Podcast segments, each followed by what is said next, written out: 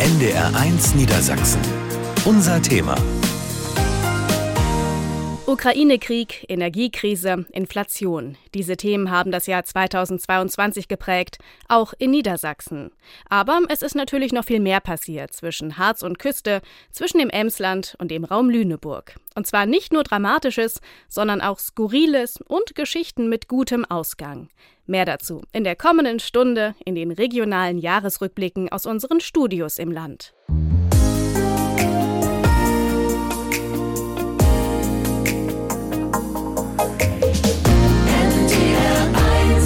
Energiedrehscheibe, das ist das große Thema im Nordwesten zwischen Ems und Elbe im Jahr 2022. Der Norden Niedersachsens soll aushelfen, um die Energiekrise in den Griff zu bekommen. Denn dort soll Flüssiggas aus anderen Ländern ankommen. Doch es gibt bisher keine Anlandestation dafür. Wilhelmshaven ist im Gespräch, aber auch Stade und Brunsbüttel in Schleswig-Holstein.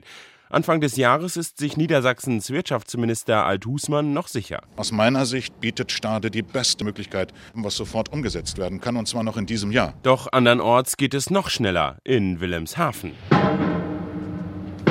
Dort beginnt der Bau des Anlegers für das schwimmende Flüssiggas oder LNG-Terminal schon im Mai. Mit dabei Wirtschaftsminister Robert Habeck. Wir haben eine gute Chance, das zu schaffen, was eigentlich in Deutschland unmöglich ist. Innerhalb von zehn Monaten ein LNG-Terminal zu errichten und es anzuschließen an die deutsche Gasversorgung. Hier in Wilhelmshaven zwischen Wilhelmshaven und dem Kavernenspeicher in Ezel in der Gemeinde Friedeburg reißen unzählige Bagger die Erde auf. Kräne legen Rohre in die tiefen Gräben. Es ist die Pipeline, durch die das angelandete Gas in die unterirdischen Speicher und ins deutsche Netz fließen soll. Zudem wird in Reden im Kreis Diepholz der größte Gasspeicher Deutschlands Kubikmeter für Kubikmeter gefüllt. Und auch in der Nordsee wird jetzt nach Gas gesucht. Bundeskanzler Scholz kommt kurz vor Weihnachten persönlich nach Wilhelmshaven, dankt den vielen Menschen, die hart geschuftet haben, damit das erste LNG-Terminal für Deutschland fertig wird. Der 17. Dezember 2022 ist ein wirklich guter Tag für unser Land. Denn mit dem heutigen Tag wird Deutschland und wird auch die Europäische Union ein großes Stück sicherer und unabhängiger. Die neue Deutschlandgeschwindigkeit, die Scholz lobt, finden aber nicht alle gut. Der BUND und andere Umweltverbände prüfen Klagen gegen das LNG-Projekt und auch gegen die Erdgassuche in der Nordsee. Das Kapitel Energiedrehscheibe ist also noch nicht zu Ende. Für viel Aufregung sorgte auch ein Prozess im Zusammenhang mit dem Patientenmörder Nils Högel. Der sitzt wegen mehr als 80 Morden lebenslang im Gefängnis. Nun müssen sich sieben ehemalige Vorgesetzte aus den Kliniken Oldenburg und Delmenhorst vor Gericht verantworten. Nach mehreren Monaten fällt das Urteil. Freispruch, sagt Gerichtssprecher Torben Tölle. Die Beweisaufnahme hat ergeben, dass äh, die Angeklagten zum Zeitpunkt der einzelnen Taten von Nils Vögel, die ihnen dann mit zur Last gelegt werden, nichts von dessen Taten wussten, dass sie sich einer Beihilfe hätten schuldig machen können. Und noch ein Prozess sorgt für Aufsehen. Das Bundesverwaltungsgericht in Leipzig erklärte den 13 Kilometer langen Abschnitt der geplanten Küstenautobahn A20 zwischen Westerstede und Jaderberg für rechtswidrig und nicht vollziehbar. Damit erzielte der BUND einen Teilerfolg. Die Umweltschutzorganisation hatte gegen den Autobahnbau geklagt. Die Stickstoffwerte seien nicht richtig berechnet worden und es könne nicht ausgeschlossen werden, dass das Naturschutzgebiet Garnhold im Ammerland Schaden nehme, erklärte die Vorsitzende Richterin. Die Pläne müssen nun also nachgebessert werden. In Emden in Ostfriesland geht eine Ära zu Ende, denn der letzte Passat rollt vom Band des VW-Werks. Und es schlägt die Stunde des Elektroautos. Eine Milliarde investiert der Konzern in den Umbau des Standortes Emden, baut mehrere Hallen und setzt alles auf die E-Mobilität. Ob die Rechnung am Ende aufgehen wird, ist ungewiss. Ungewiss ist im Juni auch, wohin der achtjährige Joe verschwunden ist. Die Oldenburger Polizei sucht acht Tage lang nach dem geistig behinderten Jungen. Dann hört ein Spaziergänger ein leises Wimmern aus einem Kanaldeckel. Es ist Joe. Ganz Oldenburg atmet auf. Unglaublich, habe ich nicht mehr dran gedacht. Mir liefen die Tränen. Das ist einfach sehr ergreifend. Tatsächlich, lebend gefunden. Nach einer Woche, ohne Trinken. Das ist fast nicht zu glauben. Der Junge ist am Tag seines Verschwindens in das Kanalsystem gekrochen und hat dort die Orientierung verloren, so die Polizei. Fremdverschulden schließt sie aus. Und dann geht 2022 ein ganz großer. Basketballstar und Publikumsliebling Ricky Paulding beendet seine Karriere bei den Baskets Oldenburg.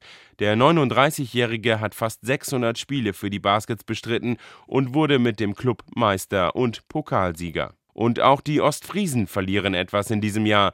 Einen Weltrekordtitel, denn der schiefste Turm der Welt steht jetzt nicht mehr in Sohusen, sondern irgendwo in Rheinland-Pfalz. Aber es gibt einen Trost. Der niedersächsische Staatspreis geht an gleich zwei Ostfriesen, Otto Walkes und Eske Nannen von der Kunsthalle Emden. Das war der Jahresrückblick für den Nordwesten zwischen Ems und Elbe aus dem Studio Oldenburg mit Frank Jakobs.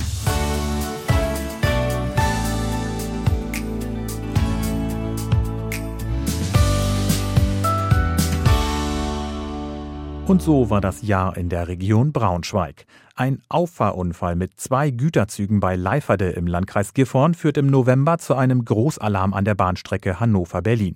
Den Einsatzkräften wie Carsten Schaffhauser von der Feuerwehr Meinersen bietet sich ein Trümmerfeld. Und nicht nur das. In dem zweiten Güterzug, der aufgefahren ist, waren mehrere Anhänger mit Propangas. Davon sind mehrere aus dem Gleis gehoben worden bzw. umgekippt und mindestens zwei Behälter wurden dabei auch beschädigt, sodass Propangas ausgetreten ist. Die Feuerwehren pumpen das Propan aus den vier entgleisten Waggons ab, bevor sie den Rest abfackeln. Das dauert. Erst nach mehr als einer Woche sind die Wagen leer und können von zwei Kränen geborgen werden. Dann müssen noch Gleise, Schwellen und die Oberleitung repariert werden.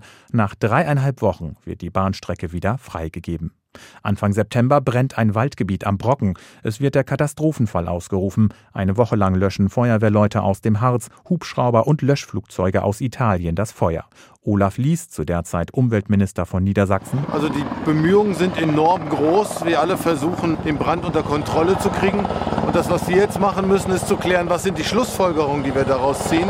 Kommen wir ausreichend schnell in die Einsatzgebiete? Welche Auswirkungen hat das Totholz? Erst im Dezember einigen sich der NABU und der Nationalpark Harz darauf, abgestorbenes Totholz aus dem Naturschutzgebiet zu holen, anderes aber nicht. Im Juni wird die 15-jährige Anastasia in Salzgitter-Fredenberg gewaltsam getötet. Verdächtig sind zwei Mitschüler, 13 und 14 Jahre alt. Sie sollen das Mädchen zum Kirschenessen auf ein verwildertes Grundstück eingeladen und dann erstickt haben. Der 13-jährige ist noch nicht strafmündig, kann also nicht angeklagt werden. Der 14-jährige steht wegen Mordverdachts seit Dezember vor dem Braunschweiger Landgericht. In Seesen tut sich im Juni plötzlich die Erde auf. In einem Park nahe eines Wohngebiets entsteht ein 20 mal 30 Meter großes Loch. Es verschlingt Bäume und Sträucher. Das bundesweite Medieninteresse ist riesengroß. Beat Schuber, Sesens Stadtsprecherin. Dieses Loch hat also nicht nur in den sozialen Medien wahnsinnig Aufmerksamkeit erregt, sondern es war dann auch so, dass ich hier gerade auf dem Hinweg zum Gespräch war und habe einen Vater getroffen, der hier mit seinem Sohn mal zum Gucken an das Loch gefahren ist. Wochen später wird das Sesener Loch mit 20 Tonnen Steinen, Geröll und Erde teilweise verfüllt. Bei Volkswagen schmeißt Konzernchef Herbert Dies im Juli hin. Anhaltende Softwareprobleme beim Wolfsburger Autobauer gelten für Experten als Grund. Der Nachfolger ist einer aus der Region, der Braunschweiger Oliver Blume, und der legt die Pläne für ein neues Werk für das E-Modell Trinity im Wolfsburger Ortsteil Warmenau erstmal auf Eis. Grund die fehlende Software. Es gibt aber auch Jubel in Wolfsburg. Die Fußballerinnen des VfL holen das Double, gewinnen also die Meisterschaft und den Pokal. Frauenpower auch bei Eintracht Braunschweig. Nicole Kumpis wird im März zur Präsidentin gewählt und ist die einzige Frau an der Spitze eines Profifußballclubs. Innerhalb der Region Braunschweig war das Thema Frau nie gefragt. Also wir haben ein einziges Mal ganz am Anfang des Wahlkampfs wurde ich gefragt, macht das irgendwas mit Ihnen? Da habe ich gesagt, nein. Und dann war das nie wieder ein Thema. Und jetzt, seit das Mittwoch klar ist, dass ich die Wahl gewonnen habe, schlägt das äh, national äh, sehr große Wellen. Die Männer der Eintracht steigen im Mai schließlich in die zweite Liga auf.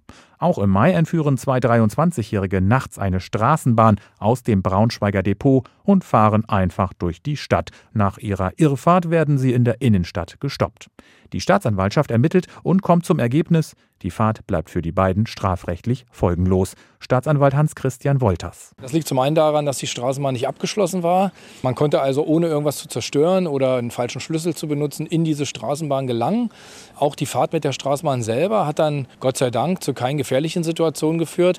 Äh, weil man für Straßenbahnen auch keinen Führerschein braucht, ist es auch kein Fahren ohne Fahrerlaubnis. Bei der Landtagswahl im Oktober trumpft in der Region die SPD groß auf und der Wolfsburger Falco Moors wird als neuer Wissenschaftsminister von Niedersachsen vereidigt. Ich freue mich auf die Aufgabe, aber ich habe natürlich auch echt Respekt und auch Demut, weil das ist eine wichtige Aufgabe und freue mich aber für mein Heimatland jetzt im Bereich äh, Wissenschaft und Kultur arbeiten zu dürfen. Und dann war da noch der Schlangenbiss von Seelde im Landkreis Wolfenbüttel. Eine Frau lebt mit 115 Schlangen in einer Wohnung, rund 70 von ihnen giftig. Unbemerkt, nicht genehmigt, ziemlich gefährlich. Ende Juni beißt ihr eine Klapperschlange in den Finger. Polizeisprecher Matthias Pintak damals. Die Frau hatte kein Serum zu Hause. Für sie musste extra ein spezielles Präparat aus Hamburg eingeflogen werden. Und zum Glück können wir jetzt sagen, ist die Frau außer Lebensgefahr. Zugunglück, Verbrechen, Brände, Wahlen, Schlangenbiss. Ein ereignisreiches Jahr in der Region Braunschweig geht zu Ende. Aus dem Studio Braunschweig berichtete Frank Iben.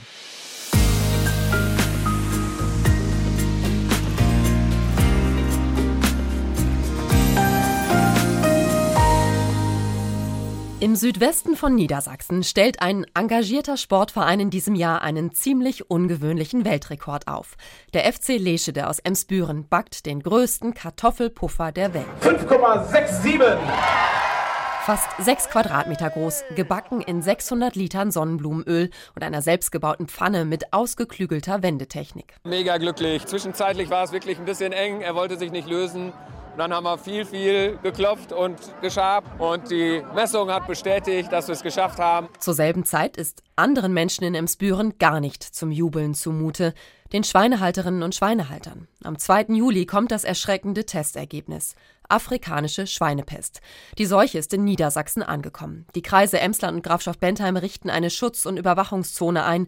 Davon betroffen sind fast 300 landwirtschaftliche Betriebe, so die damalige Landwirtschaftsministerin Otte Kienast. Dort gilt, dass Schweinebetriebe keine Tiere hin und her fahren dürfen. Also die Schweine, die dort sind, sollen in den Ställen bleiben. Und genau diese Auflagen sorgen dann für viele Probleme. Die Tiere gehen nicht weg und die Schweine werden von Tag zu Tag größer und die Bucht wird immer kleiner. Es kommt zum Schweinestau, denn kaum ein Schlachthof will die Tiere verarbeiten. Landvolkgeschäftsführer Lambert Höring sagt im Sommer, das ist wirklich ein äh, physischer, äh, psychischer Druck für die Landwirte, der, der momentan entsteht. Das werden wir mit äh, Landwirten telefonieren, um zu informieren und äh, auch hier dann äh, Regelungen zu treffen, dass Schweine vermarktet werden können, dass Tränen fließen. Erst Anfang Oktober wird die ASP-Sperrzone nach 90 Tagen aufgehoben.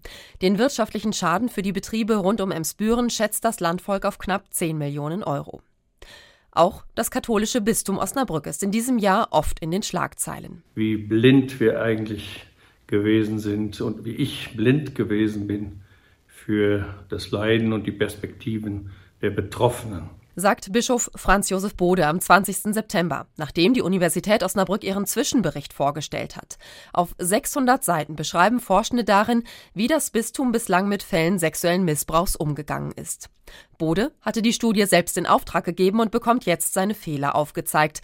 Professor Hans Schulte-Nölke. Bischof Bode gehört auch zur Fehlerzeit, also zu der Zeit, in der das Bistum seine Pflichten, Maßnahmen gegen gefährliche Priester zu ergreifen, nicht, äh, jedenfalls nicht ausreichend erfüllt hat. Ein Ergebnis, das viele überrascht. Aber zurücktreten will Bode nicht. Bei allen persönlichen Fehlern bitte ich weiterhin um das Vertrauen aller Beteiligten und hoffe darauf, dass sie den gemeinsamen Weg mit mir fortsetzen. Druck auf Bischof Bode kommt auch vom Norddeutschen Betroffenenrat. Er zeigt ihn im Dezember kirchenrechtlich an. Lastik. Radiergummi. Gut. Das große bestimmende Thema in diesem Jahr, der Ukraine-Krieg. Helfer riefen an, sagen, wir haben schulpflichtige Kinder, äh, die müssen jetzt zur Schule.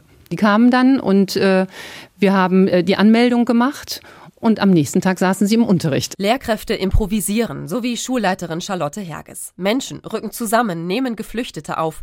Am Ankunftszentrum in Bramsche erfährt Innenminister Pistorius im März, wie erschöpft und aufgerieben die Menschen sind, die hier ankommen, äh, was sie hinter sich haben für eine Strecke. Er kündigt an, mehr Platz zu schaffen. Und dann werden wir hier die Kapazitäten nochmal, denke ich, hochfahren müssen auch, weil die Situation, weil der Krieg in der Ukraine ja leider noch nicht zu Ende ist. Die Folgen des Kriegs spüren viele Unternehmen. Die Energiekrise lässt auch die Stadtwerke Osnabrück in die Krise rutschen. Das Unternehmen muss von der Stadt gestützt werden. Kann Atomkraft helfen, die Preise zu stabilisieren? In dieser Diskussion taucht das letzte verbliebene niedersächsische Atomkraftwerk, das AKW Emsland, immer wieder auf. Mit seiner Richtlinienkompetenz entscheidet Kanzler Scholz schließlich, dass es noch bis kommenden April weiterläuft. Einen Glücksmoment bringt das Jahr 2022 dem ehemaligen Bundespräsidenten Christian Wulff. Seine Heimatstadt Osnabrück ernennt ihn zum Ehrenbürger.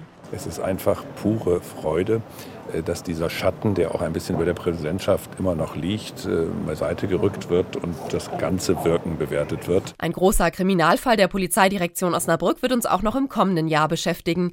Im Juli nehmen die Beamten 18 Verdächtige fest, die Migranten über den Ärmelkanal geschmuggelt haben sollen. Wir haben den Verdacht, dass diese Schleuterbande für die illegale Einschleusung von Ausländern verantwortlich ist und teilweise eben auch Unterstützer hat aus Osnabrück, die eben auch für die Logistik gesorgt haben, dafür Schwimmwesten, für Schlauchboote etc. Den Prozess wird eine Frau dann sicherlich interessiert verfolgen. Katrin Wahlmann. Von der Richterbank in Osnabrück ist sie in diesem Jahr an die Spitze des niedersächsischen Justizministeriums gewechselt. Das war der Blick auf das Jahr 2022 aus dem Studio Osnabrück mit Susanne Schäfer. NDR1 Niedersachsen. Unser Thema. Auch wir im Studio Hannover blicken auf aufregende, bewegende, schockierende und fröhliche Momente zurück. Und wir beginnen unsere Reise durch das Jahr 2022 mit einem Großereignis, bei dem ein kleiner Fehler für großes Zittern gesorgt hat. Die Rede ist vom Hannover Marathon. Anfang April begeben sich tausende Sportlerinnen und Sportler auf die Strecke in der Landeshauptstadt. Für die Profis ist das Laufevent gleichzeitig die deutsche Meisterschaft. Zwischen Kilometer 28 und 29 kommt es dann zu einer folgenreichen Panne. Die Spitzengruppe der Männer um den späteren Sieger Hendrik Pfeiffer wird von einem Streckenposten falsch geleitet. Die Athleten sind für eine kurze Zeit auf der Halbmarathonstrecke unterwegs. Sie kürzen so ungewollt knapp 90 Meter ab.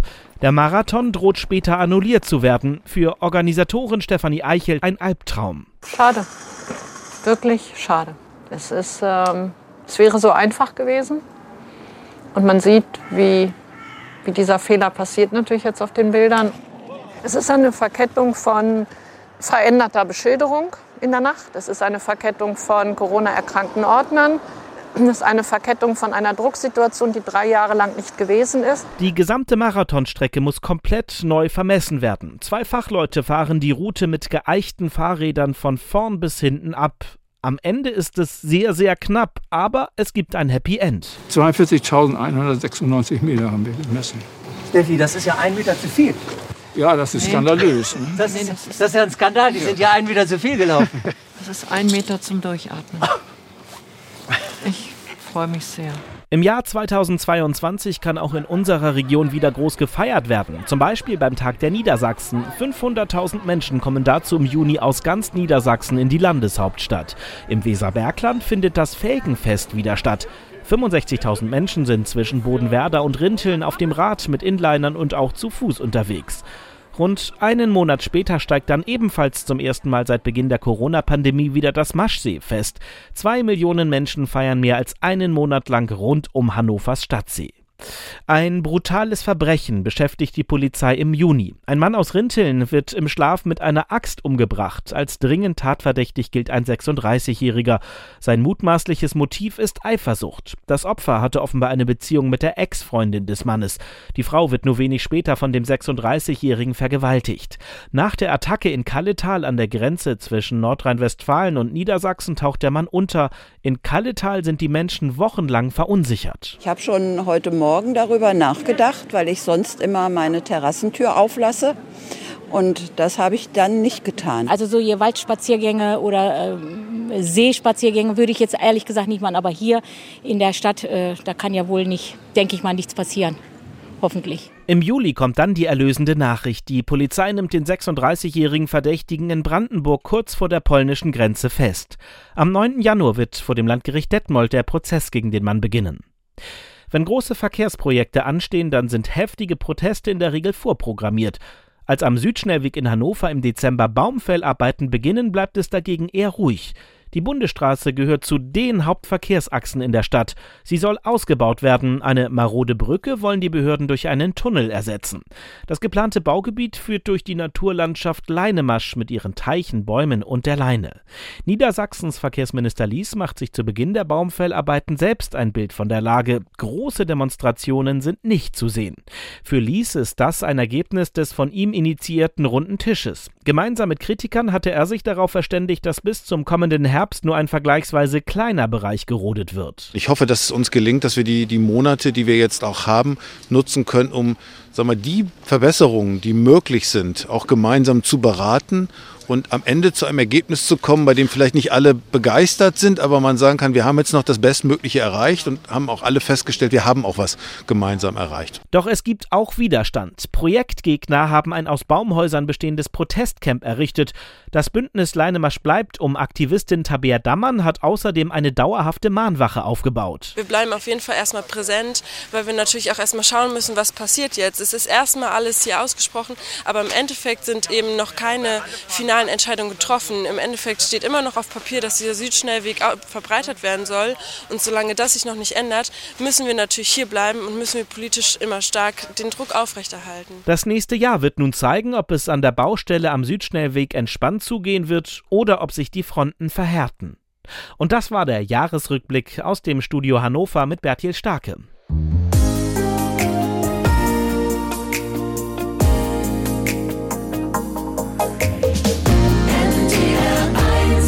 Im Nordosten Niedersachsens gibt es zum Jahresbeginn gleich zwei Entscheidungen, die am selben Tag fallen. Es ist der 18. Januar. Am Landgericht Lüneburg geht ein aufsehenerregender Prozess zu Ende. Angeklagt ist ein Mann, der im Mai 2021 in Bispingen zuerst seine damalige Lebensgefährtin und dann deren beiden Kinder umgebracht hatte. Gerichtssprecherin Christina Edinger. Das Schwurgericht hat den Angeklagten heute wegen Mordes in drei Fällen, in einem Fall in Tateinheit mit schwerem Sex sexuellen Missbrauchs von Kindern und Vergewaltigung mit Todesfolge zu einer lebenslangen Freiheitsstrafe verurteilt.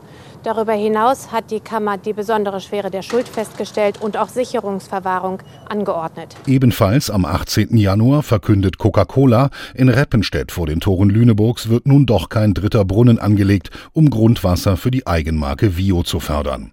Am 29. April wird die neue große Lüneburger Mehrzweckarena eröffnet, nach fast dreijähriger Bauzeit, explodierenden Kosten und fehlerhafter Vergabe von Aufträgen. Im alten Land kommt es Ende Mai durch eine Panne am Lühe-Sperrwerk zu einem Hochwasser. Rund 60 Anwohner sind betroffen. Stadeslandrat Kai Seefried kann den Vorfall auch Tage danach noch nicht begreifen. Ich bin nach wie vor entsetzt darüber, dass es zu dieser Überflutungssituation an der Lühe kommen konnte. Aus meiner Sicht ist die Überflutung und auch die damit verbundenen Schäden, die wären absolut vermeidbar gewesen und deswegen ist mir sehr wichtig, dass wir zeitnah zu einer Aufklärung der Situation kommen. Die Ursache ist mittlerweile weitgehend geklärt, ein technischer Defekt. Viele Anwohner sind aber noch immer nicht entschädigt worden.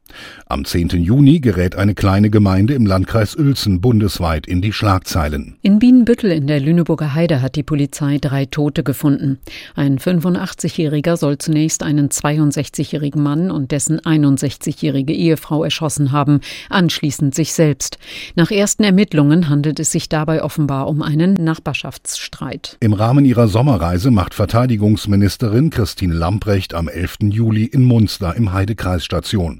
Dabei spricht sie zum ersten Mal über einen neuen Bundeswehrstandort in Orbke. Also wir sind in Gesprächen und es ist tatsächlich so, dass die Überlegungen auch laufen. Sie sind aber noch nicht abgeschlossen und deswegen bitte ich um Verständnis, dass ich dem auch nicht vorgreifen kann. Ich gehe mal davon aus, dass wir bis Ende diesen Jahres auch da eine Entscheidung haben werden. Die fällt dann im Oktober. Da wird bekannt, dass das Ankunftszentrum für Geflüchtete in Orbke Ende 2023 geschlossen wird. Der Grund, die Bundeswehr zieht dort ein. Einen großen Einzug soll es Ende 2027 auch im benachbarten Bad Fallingbostel geben. Dann soll dort das neue Heidekreisklinikum fertiggestellt sein. In einer Sondersitzung Mitte Juli stimmt der Kreistag des Heidekreises für den Bau. Bauarbeiten auf den Straßen prägen dagegen den Sommer im Nordosten und sorgen teilweise für ein Verkehrschaos. Das beginnt am 4. Juli. Die Elbbrücke zwischen Rönne und Geesthacht wird seit heute saniert und ist deshalb für den Autoverkehr bis Ende August voll gesperrt. Pendler müssen in dieser Zeit kilometerweite Umwege in Kauf nehmen. Einer dieser Umwege führt allerdings über die Autobahn 39. Problem, auch dort gibt es im Bereich Winsen eine Baustelle. Auf der verläuft längst nicht alles planmäßig. Die Bauarbeiten an der A39 zwischen Winsen West und Ost verzögern sich. Die Autobahn GmbH des Bundes hat der Baufirma gekündigt. Statt Ende August müssen sich Verkehrsteilnehmer bis Anfang November gedulden. Erst dann gibt es wieder freie Fahrt. Nach zweijähriger Corona-Pause gibt es im August unter anderem in Schneeverdingen und Amelinghausen wieder eine neue Heidekönigin. Einen neuen Landesvorsitzenden muss sich dagegen die niedersächsische CDU suchen. Nach dem Regierungsaus bei der Landtagswahl im Oktober kündigt der im Landkreis Lüneburg wohnhafte Bernd Althusmann seinen Rücktritt an. Ich persönlich ziehe aus diesem Wahlergebnis natürlich auch Konsequenzen. Ich werde die Aufgabe des Landesvorsitzenden in neue Hände geben. Ich möchte, dass diese Partei sich neu aufstellt, sodass wir spätestens in fünf Jahren wieder ausreichend aufgestellt sind. Ihr einjähriges Jubiläum als erste grüne Oberbürgermeisterin Lüneburgs feiert am 1. November Claudia Kalisch, wobei ihr erstes Amtsjahr unter dem Motto stand Reagieren statt agieren. Preise sind gestiegen, Corona ist geblieben. Wir haben dazu die Energiepreisdiskussion, viel Verunsicherung, ein Thema mit Geflüchteten. All da ist es sehr schwer, noch eigene politische äh, Akzente zu setzen. Einen wichtigen Akzent für Lüneburg setzt dann zum Ende des Jahres die ARD. Die in der Hansestadt produzierte Erfolgstelenovela Rote Rosen wird um zwei weitere Staffeln verlängert. Aus dem Studio Lüneburg, Thorsten Ahles.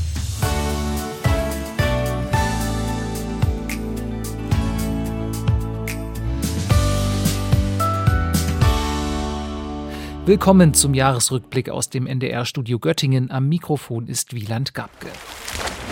Im Göttinger Schwimmbad Badeparadies Eiswiese wurde im August eine Transperson, die sich weder als männlich noch als weiblich sieht, hinausgeworfen. Denn sie war oben ohne im Bad unterwegs. Nackte Brüste waren zu sehen. Nach kurzer Diskussion änderte die Stadt die Badeordnung und erlaubte das oben ohne Baden. Genutzt wurde das Angebot nur selten, dennoch machte Göttingen weltweit Schlagzeilen. Die Meinungen in der Stadt geteilt. Ich finde das völlig überflüssig. Auch in Zeiten der Gleichberechtigung finde ich das also überhaupt nicht notwendig. Können Sie gerne machen, warum nicht? Also ich fühle mich dadurch auch nicht gestört. Wer im Sommer oben ohne Baden war, musste auch den knochentrockenen Dürresommer aushalten. Wetterextreme scheinen inzwischen eher die Regel als die Ausnahme zu sein. Im Mai fegte sogar ein Tornado durch Mackensen im Kreis Nordheim und Merxhausen im Kreis Holzminden. Die Schäden waren enorm, aber die Hilfe ebenso. Eine ungeheure Hilfsbereitschaft rundherum, die mich wirklich am meisten gerührt hat. Er hat gedacht, jetzt Krieg, so wie es hier aussieht. Alles zerstört. Die Tornadoschäden sind aber kein Vergleich zum echten Krieg in Europa, dem völkerrechtswidrigen Angriffskrieg Russlands gegen die Ukraine. Neben dem Entsetzen darüber gab und gibt es auch viele Hilfsaktionen in Südniedersachsen. Der Ruderverein in Hanmünden sammelte zum Beispiel Spenden für die UNO-Flüchtlingshilfe. Bewegend auch die Geschichte des Ukrainers Roman Usenko. Der 50-Jährige ist Posaunist beim Göttinger Symphonieorchester und kämpfte in der Ostukraine gegen Russland. Mein, mein Posaune war Kalaschnikow diese, diese Zeit. Direkt nach meinem Ankommen in Deutschland, ich habe überhaupt keine Lust, Posaunen zu anfassen. Wirklich halbes Jahr Pause ich habe gehabt. Zu den Sorgen über den Ukraine-Krieg kamen im Juli auch noch die Altlasten des Zweiten Weltkriegs dazu. In Göttingen wurden fünf US-amerikanische Fliegerbomben am Leineufer kontrolliert gesprengt, und zwar fast gleichzeitig. Wir hatten insgesamt fünf Bomben, aber drei lagen so dicht zusammen, dass wir die nicht einzeln sprengen konnten sagte Sprengmeister Thorsten Lüdecke am Tag danach. Ein paar uneinsichtige Evakuierungsverweigerer bat die Stadt Göttingen hinterher zur Kasse. Sie mussten mehrere tausend Euro Bußgeld zahlen. Tief ins Geld ging auch das neue Wissenschaftsmuseum Forum Wissen in Göttingen, das nach viel Bangen um die Finanzen schließlich mit Bundesmitteln gerettet und im Juni eröffnet werden konnte. Weniger rühmlich stand die Universität bei dieser Geschichte da. Ein Professor der Uni Göttingen hatte eine Doktorandin mit einem Stock geschlagen und mehrfach misshandelt. Er wurde vom Landgericht zu elf Monaten auf Bewährung verurteilt. Eine höhere Strafe wollte ihm der Richter nicht zumuten. Dann hätte er nämlich seinen Beamtenstatus verloren. Die betroffene Doktorandin war entsetzt und sagte, sie habe das Vertrauen in den Rechtsstaat verloren. Der Fall liegt inzwischen beim Bundesgerichtshof. Auch ein 44-jähriger IT-Spezialist aus Hannover wurde vom Landgericht Göttingen verurteilt. Wegen Mordes erhielt er lebenslänglich. Er hatte seine ehemalige Lebensgefährtin aus Göttingen ausspioniert, heimtückisch ermordet und dann falsche Spuren für Angehörige und Polizei gelegt. Belastend auch der Umgang einiger Erzieherinnen mit Kindern in einer Kita in Nesselröden bei Duderstadt. Eltern berichteten dem NDR anonym, was die beiden Erzieherinnen ihren Kindern angetan haben sollen. Unser Kind wurde fixiert am Tisch. Sie wurde weggesperrt in den Schlafraum. Das Essen wurde ihr gewaltsam in den Mund reingesteckt. Der Mund war so voll, dass sie es manchmal ausgespuckt hat. Nach einem Eilantrag der Eltern untersagte das Verwaltungsgericht Göttingen dem Bistum Hildesheim, die Erzieherinnen weiter zu beschäftigen. Fortsetzung folgt im kommenden Jahr. Dann soll auch in Bad Gandersheim die Landesgartenschau eröffnen, die Corona-bedingt in diesem Jahr ausgefallen ist. Ach ja, Corona.